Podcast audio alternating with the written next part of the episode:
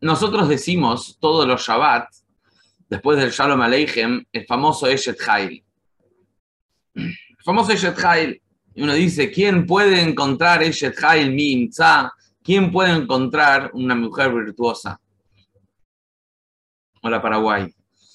Entonces, para entender un poco qué significa este, este Eshet Hail, porque vamos a hablar de otro tema, porque en realidad todo lo que pasa en la vida del judío como judío en su vínculo con Dios, pasa lo mismo en el vínculo de la pareja. ¿Por qué? Porque el Yehudí es una pareja con Hashem. Entonces, lo mismo que uno puede aprender o cómo uno puede vivir su judaísmo, así es como vive también su relación como pareja. Entonces, era Yud Shvat de Tafshin Yud Aleph, ¿sí? 10 de Shvat de 1951, y el Rebe empieza a decir su primer discurso hasídico, el momento que el Rebe empieza a ser Rebe. ¿Y qué dice el Rebe? El Rebe empieza a explicar un concepto que si lo entendemos bien es lo que es Eshet Hail, y en realidad es lo que es la pareja de, de cada uno de nosotros. ¿Qué dice el Rebe? Que antiguamente el estilo de vida que se buscaba, empezando de los Hasidim que recién emigraban de Europa, y, antes también de Rabia Akiva, por ejemplo, el Rebe toma el ejemplo de Rabia Akiva, su aspiración era entregar su vida para servir a Dios. Buscaban un acto heroico, para, para su grandeza. De hecho, el, sexto Rebe juntó nueve Hasidim y junto con él terminaron siendo diez, donde prometieron y juraron que van a dar lo que sea que haga falta para mantener el judaísmo vivo. Para abrir una mikve, para abrir una escuela, mantener un templo, hacer un bar mitzvah, hacer un casamiento, un brit milá. Lo que sea que haga falta, ellos iban a entregar su vida.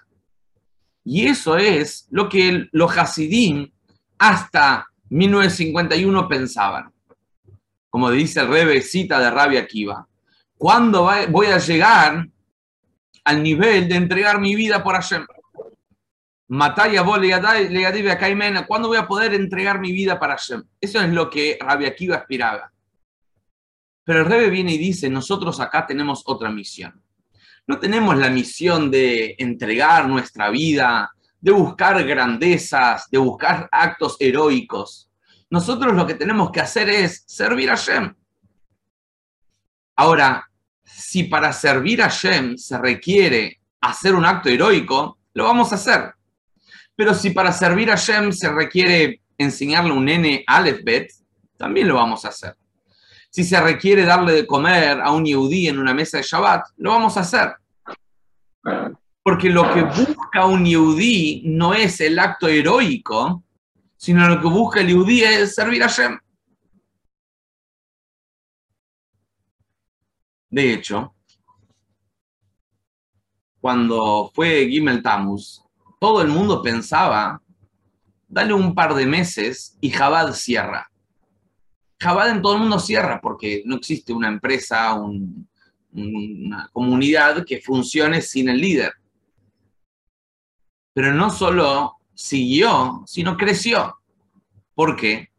Porque el Rebe nos enseñó a servir, a vivir, a actuar, a hacer. Por más que tal vez no vas a tener renombre, por más que tal vez no es la grandeza, por más que tal vez no sos reconocido. Entonces, hay shluchim en cualquier parte del mundo, haciendo cosas muy simples. Acá en Buenos en Argentina, en Buenos Aires, teníamos un shliach que falleció hace poco, Moshe Friedman, vivía en Bahía Blanca. Él era un gran Hasid, un gran Talmid Jajam, un gran estudioso de la Torá. Él podía tener una yeshiva entera de alumnos. Pero ¿qué estaba haciendo en cambio? Él estaba sirviendo comida de Shabbat para Yehudim en Bahía Blanca. Y uno dice, pero no le, no le pega, no, no, no va según su grandeza. Pero en realidad sí va porque el Rebe no nos enseñó a buscar grandeza, sino el Rebe nos enseñó a servir. Al igual que Abraham, Abraham recibía invitados en su casa, él les daba de comer, le daba de tomar, le daba de descansar. Esa era la vida de Abraham. Buscar servir a Shem, no buscar grandeza. Entonces, hay dos tipos de grandezas, hay dos tipos de fortalezas. Está el gran héroe que salva vidas, que sacrifica su vida, que está dispuesto a ir al frente a morir para salvar su patria y su pueblo y su identidad. Pero después está el otro, que no hace esos actos heroicos, pero es la fortaleza de la constancia, de la dedicación, de los actos pequeños, del día a día, de la convivencia, de los detalles, donde su interés es vivir, sacrificarse para vivir, no sacrificarse para morir. Y Eshet Hail es esto, el segundo tipo de, actos heroicos, de, fortaleza. ¿Qué habla el Eshet Hail? Cómo la mujer va y hace el día a día, le da de comer, cómo el marido muestra entrega, ¿sí? Batach ba le bala, el marido muestra eh, seguridad en ella y ella hace la comida y ella se queda despierta en la noche y él está ahí y se para y se está, enorgullece con em, los hijos que tiene. Y uno cuando lee esto, vos, eh, una persona que se nutre su información de pareja o de amor o romanticismo de la cultura eh, no de Torah, dice, eh, ¿qué, es eh, el amor? Es cuando uno entrega su vida por alguien y cuando uno se supera y cuando uno le, hace, le salva la vida a alguien y cuando uno tiene esa sensación de, de placer que uno explota. Viene Shethai y nos dice, eso no es la verdad. Eso no es lo que se espera de una pareja. Eso no es lo que se espera de una relación. Lo que se espera en realidad es las cosas chiquitas, el día a día, la convivencia, la seguridad que uno muestra a, otra, a la otra persona, no tanto lo, lo extravagante, lo, lo llamativo,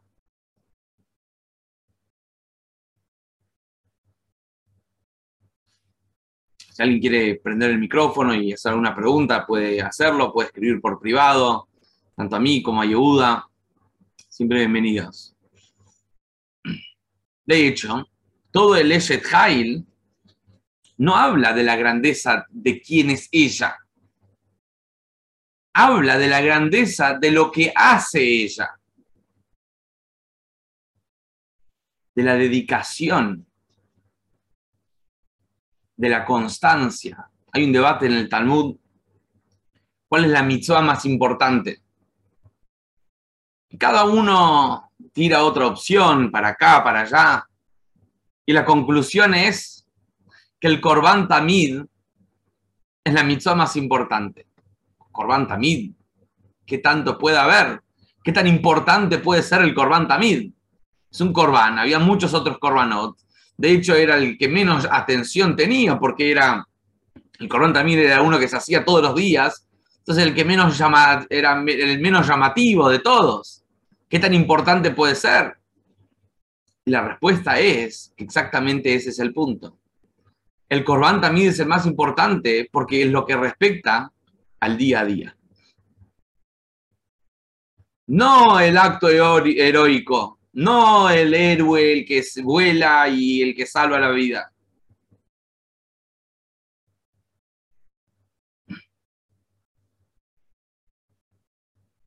Muy bien. Entonces, ese es un punto. Y otro punto es que aparte de Eshet tenemos también el Birkot Yaja. Todos los días nos levantamos a la mañana y repetimos una y otra vez, todos los días, cosas muy simples Gracias, Shem, por darnos sabiduría. Gracias, Shem, por mantener el cuerpo sano. Eh, Halulim, Halulim, Galui Beadúa, todo el como la perfección del cuerpo humano está compuesto, como si se tapa un orificio, se abre un orificio que no tenía que estar, y cómo Hashem nos hace estar parados, Hashem nos hace cosas muy simples. Y uno dice, pero mm, hablemos de grandeza, hablemos de eh, héroes, hablemos de... Y en realidad lo que se trata es esto, agradecer y reconocer y valorar las cosas chiquitas que uno tiene. Hay momentos en el judaísmo que llega, por ejemplo, Yaná, Yom Kippur, Pesach, eh, Sukkot, y más Yehudim suelen, por así decir, prenderse en estos Hagim, porque son más llamativos. Lo mismo tenés momentos en la pareja que son más llamativos. Cumpleaños de uno, cumpleaños de la otra, aniversario, cuando se conocieron, cumpleaños de un hijo, momentos más llamativos. Pero después, tanto en el judaísmo como en la pareja, hay el día a día. Levantarse a la mañana, ponerte filín, decir el shema, darte de acá, hacer la midá, eh, hacer netilat cosas que tal vez el yudí puede pasar por alto. Lo mismo en la pareja. La pareja está en levantarse a la mañana, cómo saludan, cómo se hablan, cómo se tratan. ¿Qué, ah, ¿Llamaste a tu pareja durante el día, le hablaste, le respondiste, fuiste considerado por lo que hizo por vos? Cosas que tal vez pasamos por alto. Entonces, la actitud que el mundo tiene sobre el matrimonio es, es la de el acto heroico, es esto del momento del placer y la satisfacción y, la trascendencia. En realidad lo que el judaísmo nos está mostrando es que lo que se trata del judaísmo es el día a día y la entrega el cariño y el respeto y el buen trato que uno tiene con otra persona. Y esto de hecho el, el Rebe se lo dijo a una persona que le dijo que no estaba enamorado, que no estaba enamorada. El rey le dijo, cuando pasen los años iban a tener los hijos, iban a convivir, y ahí iban a generar un amor que nunca antes conocieron. Esto es similar a lo que leímos en Shabbat, la historia de Rachel, la historia de Lea. Hay una Rachel, hay esa, hay esa, hay esa relación llamativa, amorosa, placentera, extravagante que uno busca. Ese es el amor a primera vista, eso es lo que se vende por afuera. Pero después, ¿con quién se terminó encontrando Jacob? Con Rachel, con, perdón, con Lea, que no era tan bella como Rachel. ¿Qué representa Lea? Representa el día a día, representa la constancia, representa la dedicación, el trato, la crianza, los hijos, la educación, el pagar cosas del hogar. La parte de no la parte linda, es cosas que uno se encuentra después en, la familia, en la relación. Y mucha gente que dice, uy, pero yo quería casarme con Rachel, no con Lea. Yo quería casarme con la parte linda, yo no sabía que me iba a encontrar con todas estas cosas. Pero es que nos dice la Torá, conociste una, una Rachel, ¿sí? conociste esa parte linda, después los años, convivencia, crianza, hijos, etc. Y ahí conoces a otra Rachel. Esa es la Rachel verdadera, la que se genera después del Eshet la que se genera después del detalle, de la día a día, del respeto, de la dedicación.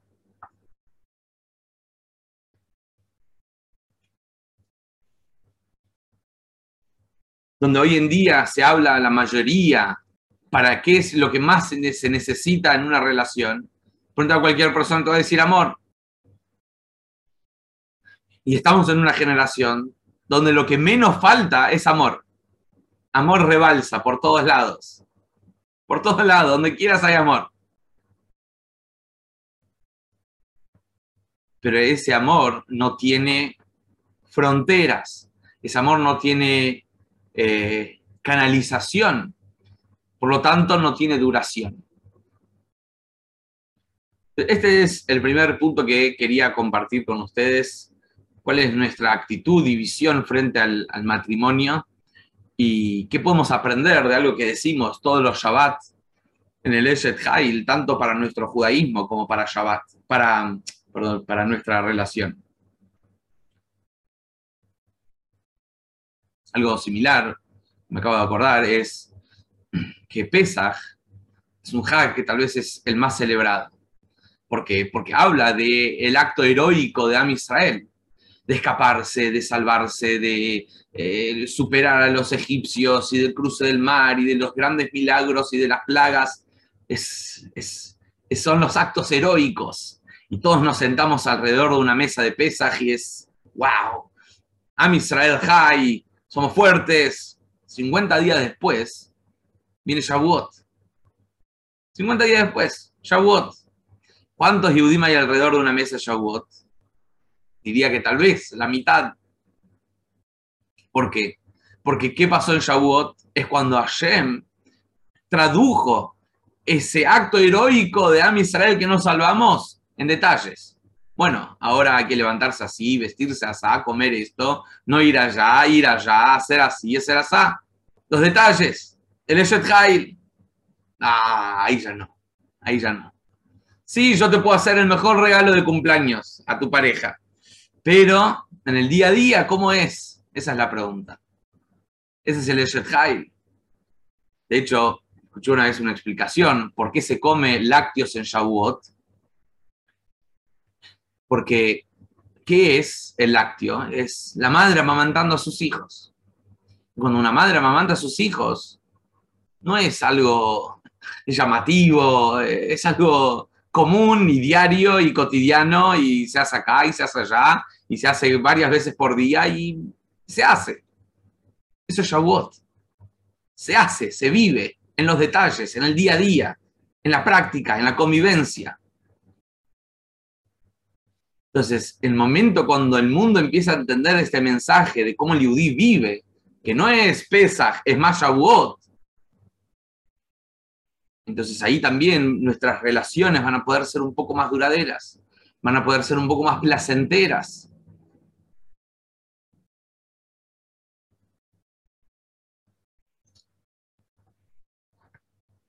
Otro concepto que se habla mucho en, en lo que es las relaciones es el placer.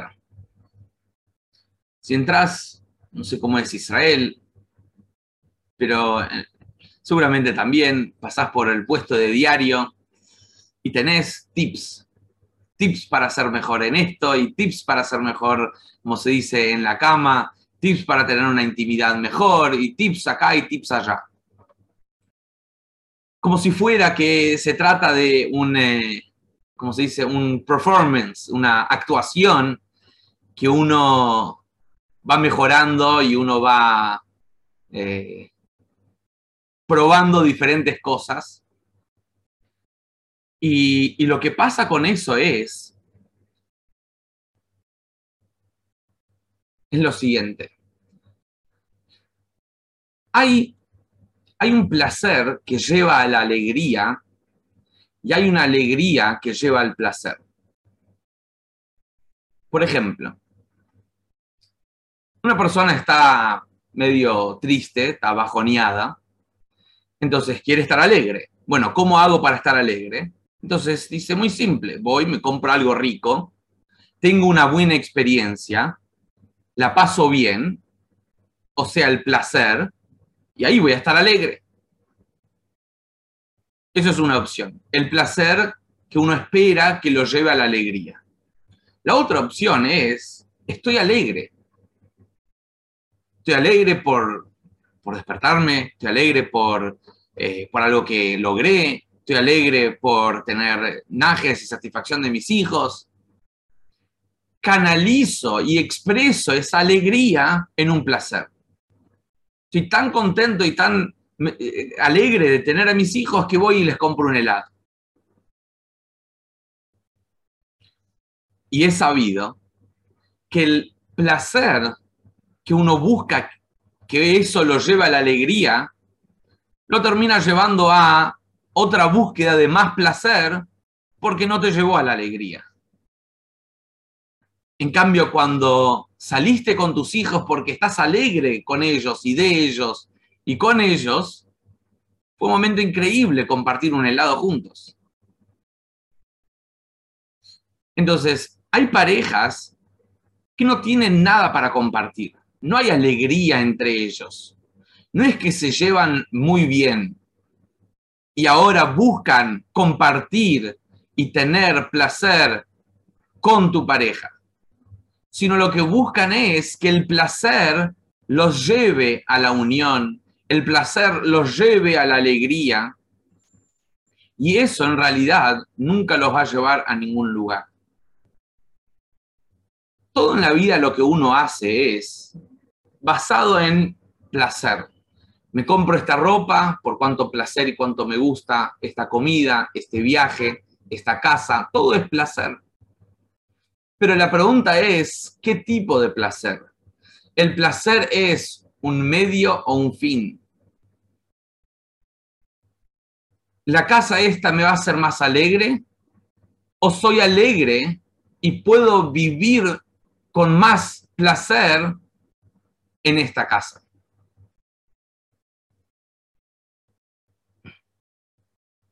Lo mismo es, por ejemplo, cuando uno tiene hambre. Cuando uno tiene hambre, tiene dos tipos de alimento. El que te saca de la corrida, por ejemplo, vas por el kiosco y te compras un paquete de, Pringles, ¿ok? Te comiste 300 gramos de papa, seguramente. El tema es que si llegas a tu casa después de bajarte un paquete entero de Pringles, seguís teniendo hambre. Y es como raro, ¿no? te comiste eh, 300 gramos de papa y seguís teniendo hambre. Ahora llegás a tu casa y te comiste un plato de arroz con lentejas y estás perfecto. Acá en, en Argentina hace unos años había una propaganda de las papas fritas Lays que era a que no podés comer solo una. Porque es así, no podés comer solo una porque comida chatarra nunca te va a llenar. Puedes comerte dos paquetes, tres paquetes y nunca vas a estar satisfecho. En cambio, comida sana, que es lo que tu cuerpo necesita, puedes comerte un plato de arroz con lentejas y no quieres comer más. Entonces, hay gente que busca su relación mira su relación como si fuera comida chatarra. Busca placer de la relación y busca que ese placer te lleve a estar más unido con tu pareja. Y la realidad es que no hay momento más egoísta que el momento que uno está experimentando placer. Entonces, cuando uno está experimentando placer está teniendo un momento egoísta y espera que ese momento egoísta lleve a la persona a unirse más con su pareja, es como alguien que no tiene una vida y busca que el placer le dé una vida. Entonces la gente, vos le preguntás a cualquier persona, le dice, ¿qué es el propósito de la vida? Dice, el propósito de la vida es ser feliz. El judaísmo dice que el propósito de la vida es otro. Pero ese propósito es mejor vivirlo con felicidad y alegría y placer. Entonces, cuando vos entras a la relación buscando placer de tu pareja, es, es el acto más egoísta y menos eh, satisfactorio que existe. Porque es una vez y otra vez y otra vez, es como no puedes comer solo una lamentablemente, a los jóvenes le pasa esto, que prueban una chica, prueban un chico y están una vez y están otra con otra persona y uno nunca se llena. Y uno dice, ¿qué me pasa? Lo que te pasa es que tu enfoque para qué buscas una chica o un chico está totalmente equivocado. Entonces, la Torah nos dice, ya desde Adán a Rishon, y Jabá, que como ellos estuvieron íntimos, dice de Adam y Adá Jabá. Y Adán conoció a Jabá y tuvieron hijos, ¿ok? Conociste a tu esposa, a tu esposo y ya tenés hijos por conocerlos. ¿Los viste una vez? ¿Ya tenés hijos? Entonces la respuesta es que Yadá, conocer, habla de, de una intimidad, una conexión y una unión que se genera entre ambos, que ese es el hijo que tuvieron. Entonces, nos dice la Torá, Beadam Yadai Jabá significa que hay una unión. Y esa unión hay que nutrirla con placer, con amor. Pero esa unión no puede depender del placer o del amor. Entonces, ¿qué rol juega el placer en la relación? Esa es la pregunta que cada uno de nosotros tenemos que hacer. ¿Es algo que buscamos como comida chatarra porque no tengo otra cosa? ¿O hay tanta unión que tengo con mi pareja que también tenemos placer? Pero no tenés placer de tu pareja, sino con tu pareja. Lo mismo puede ser con los hijos. Si viene un chico de la calle y te dice, hola, te quiero un montón, ¿es lo mismo que si tu hijo viene y te dice, hola, te quiero un montón? Dijo las mismas palabras, el mismo abrazo y el mismo beso. ¿Es lo mismo? Obviamente que van a decir que no. ¿Por qué? Porque vos no solo querés amor o un abrazo o un beso o que te digan que te quieren, sino querés que tu hijo te diga que te quiere y que te dé el abrazo y que te dé el beso, etc. Entonces, lo mismo es en la pareja. ¿Vos querés tener placer o querés tener placer y unirte con tu pareja, no de tu pareja. Si es de tu pareja, entonces estás solo. Y, como se dice, comparten servicios mutuos, donde se dan y se intercambian lo que cada uno busca.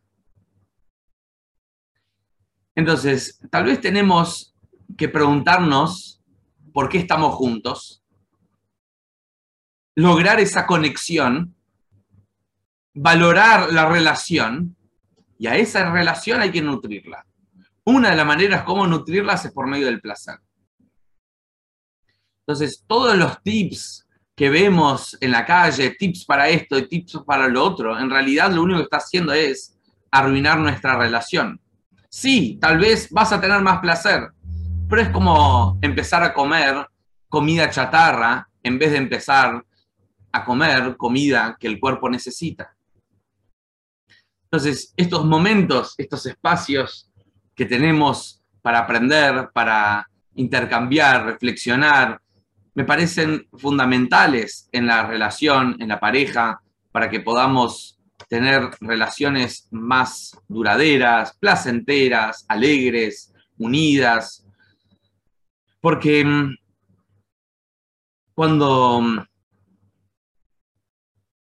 la, cultura moderna lo único que busca es más libertad, vemos los resultados. Vemos los resultados claros donde el divorcio se dispara, la infidelidad se dispara, el aburrimiento se dispara. En cambio, cuando nosotros tenemos estos espacios y nos arraigamos y nos apegamos a las leyes de Tarata Mishpahá, nos arraigamos a, las enseñanzas de la Torá, a vivir como Yehudim, a no buscar afuera lo que uno es y lo que uno tiene adentro. Esto lo único que hace es tener relaciones más sanas, más fuertes, más duraderas. Y, y, con el tiempo nosotros empezamos a contagiar esto afuera, al mundo. El mundo necesita ver cuál es el mensaje que tiene la Torá, que tiene el judaísmo, frente a las relaciones? ¿Cuál es el mensaje que tiene la Torá para una relación duradera y placentera? Y el mundo está esperando.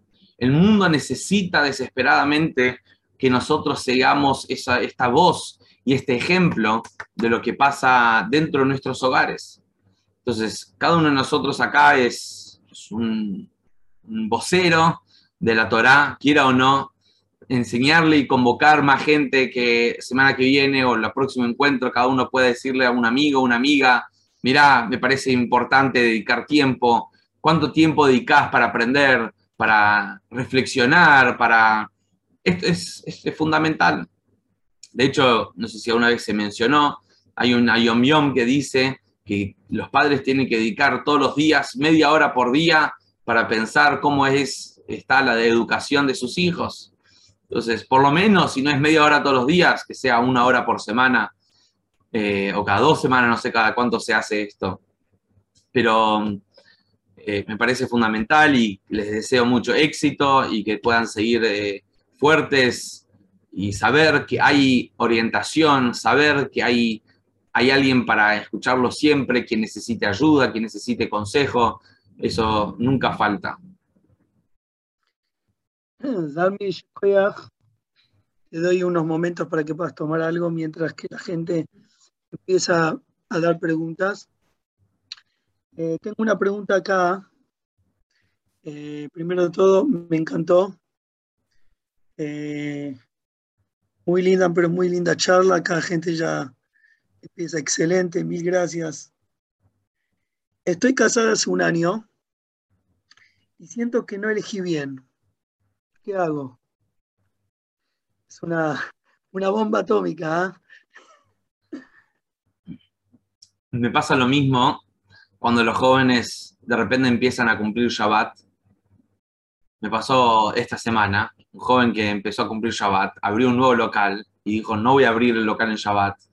Y viene y me dice, todos mis clientes me preguntan, ¿por qué los sábados no abrís? Es como que te venimos a buscar los sábados y vos no abrís. Él me dice, ¿habré hecho la decisión correcta? Mira todas las, ventas que me pierdo. Entonces, el Yetzer es Amalek. Amalek lo primero que busca hacer es traer dudas. Y uno sabe que las dudas se enfrían y cuando uno está enfriado, ¿sí? se enfrió, es lo peor de todo. Uno tiene que mantenerse claro, tiene que mantenerse firme y saber que estoy acá. Cuando uno tiene mitad de pie afuera, mitad de pie adentro, uno siempre va a tener dudas. Uno dice, estoy acá, ¿cómo puedo hacerlo mejor de este momento, de esta relación? entonces las cosas empiezan a funcionar mejor. Si alguien realmente no, no tiene éxito en su pareja, tiene problemas, eso es otra cosa. Pero cuando empieza a tener dudas, tal vez hay otra mejor, hay otro mejor, y esas, todas esas yetzarará, todas esas amalek, esas frialdades, eh, eh, puede pasar lo mismo en, no sé, cuando me acuerdo cuando fui a la yeshiva y estaba solo ahí, no conocía a nadie, dije, ¿será que estoy en el lugar correcto? ¿Será que hice la decisión correcta? hasta que dije, estoy acá, ¿por qué no hacer lo mejor de esta experiencia? Y las cosas empiezan a funcionar distinto. Muchas gracias. Em, alguien sigue preguntando, ¿cómo hago para que mi relación me llene? ¿Cómo hago para llenar mi relación? que me sienta más, llenado de esta relación. Dejar de consumir eh, comida chatarra. Hay que dejar de comer comida de afuera, comida del mundo. Eh, uno no se da cuenta, pero uno ve lo que pasa en las noticias, en las novelas, en, en las películas, en las series, y de a poco uno va nutriendo su mente con esa mentalidad. Entonces, dejar eso y empezar a leer libros de Torah, de judaísmo, de historias, de gente que sí tuvo éxito y que sí tiene enseñanzas y tips para, para las relaciones. Y segundo, Dios sabe muy bien que las leyes de Tarata Mishpajá, de pureza familiar y de la mikve, es algo que, funciona. Entonces, tal vez a veces pasa el tiempo y uno dice, bueno, pero ya estamos y, y, uno no se da cuenta y deja y empieza a deslizar, por así decir, en ciertos detalles de, de la salajot de la mikve y es, y es importante mantenerlo firme porque eso es algo que a la larga uno termina llenándose. Una vez eh, alguien en la calle me dice, eh, alguien no yudí que, me pidió comida y dice, ah, mañana empieza el día que ustedes no pueden hacer nada, ¿no? Refiriéndose a Shabbat. Digo, no podemos hacer nada, podemos hacer un montón de cosas pero el mundo de afuera, tal vez sin conocer el valor de Shabbat y el beneficio de Shabbat, ¿cómo lo ve? No puedes hacer nada. Lo mismo es con las leyes de la mikve. Cuando uno aplica la mikve y uno se da cuenta de todos los beneficios que uno obtiene, eh, lo ve de diferente manera.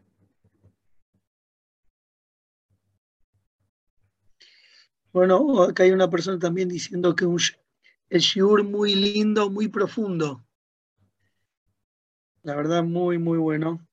Muy bien. Em, son, son cápsulas que hay que cada uno llevarse y desarrollar y compartir, no sé con quién están, pero debatirlo en casa, em, para que sea algo que se empiece a, aplicar.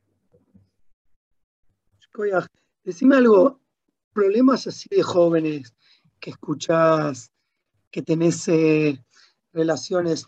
Yo pienso que muchos jóvenes, Baruch Hashem, de lazos ya casados, y Baruch tienen, eh, siguen en contacto con ustedes.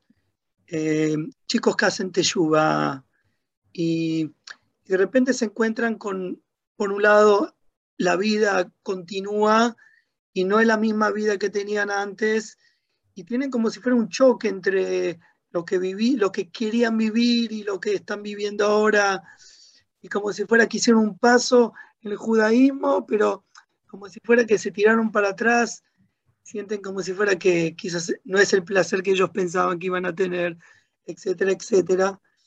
Y bueno, yo pienso que seguramente hay muchas preguntas que los chicos se hacen y, y quería a ver si tenés algún, algún cuento, algo que, te salió en las últimas, los últimos tiempos ahí con los jóvenes. Contame alguna, anécdota. Eh, siento que cuando uno empieza a hacer Teshuvah, em, uno deja de lado un poco sus expectativas o experiencias previas que uno tuvo y uno se anima a algo más. Ahora justo dentro de algunas semanas casamos a una pareja que también se conocieron en el lazo, empezaron a crecer, no son Teshuvah completo todavía, pero sentían que su relación estaba muy estática, se querían casar, se querían mucho, pero la intimidad no, no los llevaba a ningún lugar. Y, les aconsejamos eh, empezar a conocer un poco las leyes, llevar a la práctica, porque conocían un poco, llevar a la práctica un poco las leyes de Tarata Mishpaha. Y, y, es impresionante cómo ellos cuentan cómo todo cambia. Eh, de repente se extrañan, de repente se buscan, de repente eh, esperan algo más, y es algo que con, las expectativas y, que uno tiene en el mundo, uno no, tiene. Em, e, es muy difícil para un chico de veintipico, treinta y pico, y lo mismo para una chica, poder elegir a alguien porque ya tiene mínimo 10 años de haber conocido a muchas personas. Entonces uno como que tiene su lista se agranda y se hace infinita de qué busca en la pareja. Eh, una chica una vez le dijo al Rebe que le cuesta mucho encontrar shidduch, encontrar, le cuesta mucho encontrar pareja. Y el Rebe le dijo, pero vos sabés qué querés de tu pareja. Sí, y le empezó a enumerar uno, dos, tres, todo lo que ella buscaba. El rey dijo, muy bien, pero me acabas de describir a 10 chicos diferentes. Entonces, con tantos años de, por así decir, de calle o de tantas relaciones, uno llega cuando uno dice, bueno, quiero algo serio, uno de repente su lista es, es infinita. Entonces, en cierto punto puede llegar a costar un poquito. Ok. Eh, quería ya dar un tip, aprovechar que estoy acá. Hay un libro en hebreo que se llama, a ver si se ve, bueno, no sé, se llama Los siete, eh, siete cosas importantes eh, que vuelven al, matrimonio eh, alegre, no sé cómo se dice. Shiva Ekronot Linisuim Meusharim. El, que escribe esto se llama Dr. John Gutman. Y él dice que, como vos nombraste la mitad, dijiste que Adam Yadaet Jabá. El saber, conocer, es parte de esa conexión, ese amor. Y él dice que hay algo que trae. Él tiene un, tiene un laboratorio de parejas. Como dije hace unos Zoom anteriores, que mm, él dice que así trae señor Ashkenazi, que él dijo que 90% de, los, de las parejas que vienen a él él sabe decir si van a poder seguir adelante en ese, en ese matrimonio o no. Y él pone que, la, que, bueno, saca varias reglas. Él dice que hay lo que llama Mapata Ava. Mapata es el, el mapa del amor. Y trae 60 preguntas si, si la persona conoce de su pareja. Quiero repetir y ¿viste? leer un poquito de esas preguntas, que quizás ahora la gente que está escuchando puede preguntar si sabe de su pareja. ¿Ok? Por ejemplo, dice, dame dos nombres de los mejores amigos de tu pareja. Em, ¿cuál, es, ¿Cuál es el grupo de música que le gusta más a tu pareja? ¿Qué, qué vestido o qué, qué ropa tuvo tu pareja cuando nos encontramos? ¿Ok? Eh, ¿cuándo, ¿cuándo, nací? Eh, ¿En qué, qué, presiones tengo en este momento? ¿Qué tipo de presiones tengo en este momento? Eh, ¿Sabes lo que yo hice ayer o anteayer? Eh, ¿Cuándo cae mi cumpleaños? Ok, hay veces que hay parejas que no se recuerdan. Estamos viendo los niveles de conocimiento, ¿ok? Eh, ¿Cuándo cae el día de casamiento de nosotros? ¿Qué, qué familiar eh, eh, quiero más? ¿Cuáles son mis sueños eh, que, me, que, me, que, más me gustan? Sueños. ¿Ok? ¿Qué, ¿Qué web es el que más entro? Ok, acá hay también preguntas íntimas, ok, que se pueden, que se hacen la pareja, no lo voy a hacer por Zoom. ¿Qué tipo de comida a mí me gusta más? ¿Qué, qué, qué comida me gusta en la noche? ¿Qué comida me gusta en el día? ¿Qué, qué color es el más querido para mí? Eh, ¿Qué quisiera mejorar en forma personal en mi vida? ¿Qué regalo quisiera recibir? Eh, ¿A qué lugar me gustaría ir de paseo? ¿Ok? Acá son 60 preguntas, hice solamente parte, pero la gente que está escuchando seguramente se hace la pregunta si de verdad yo conozco a mi pareja. ¿Ok? Como dijo el rabino Zalmi Levi, el conocerse más, ¿ok? No es enamorarse, sino el conocerse más. Con el transcurso de la vida nos, con, nos conecta más, nos hace más pareja. ¿Ok? Acá hay 60 preguntas. Acá dice que la persona tiene una hoja y poner 1, 7, 10, 20, 25, hasta 60, 20, 20 preguntas y hacerle a, la, hacerle a la pareja. Y eso se hace mutuamente. Pero de vuelta, como repito, es conocerse.